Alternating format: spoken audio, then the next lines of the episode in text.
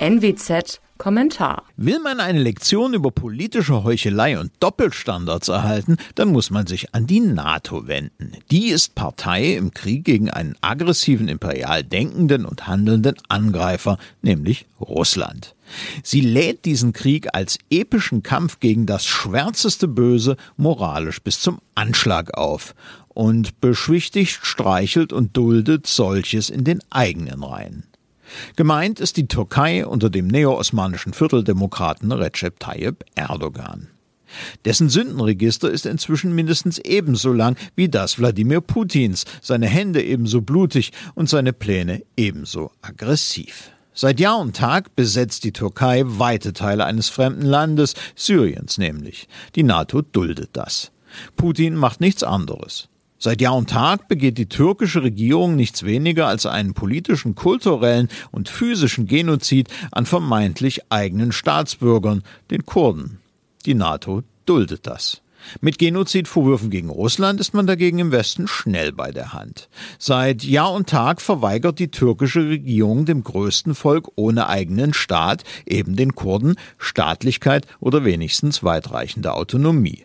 Die NATO duldet das. Wenn aber die Ukraine Staatlichkeit verdient, warum dann nicht Kurdistan? Seit Jahr und Tag rasselt Erdogan im östlichen Mittelmeer mit dem Säbel, formuliert Gebietsansprüche an Griechenland. Die NATO duldet das. Ähnliche Rhetorik war von Wladimir Putin vor dem Ukraine-Krieg zu hören, man hat ihm nicht geglaubt. Das war ein schwerer Fehler. Seit 1974 besetzt die Türkei einen Großteil des Territoriums des EU-Mitgliedes Zypern. Die NATO duldet das. Die Abspaltung der Krim und des Donbass hingegen kritisierte Brüssel immer lautstark. Doch die NATO duldet nicht nur, sie leistet der türkischen Erpresser- und Drohpolitik sogar Vorschub. Generalsekretär Jens Stoltenberg äußert da Verständnis für die türkische Blockade des schwedischen und finnischen Beitritts. Diese Länder wagen es, politische Sympathien für kurdische Belange nicht nur verbal zu äußern.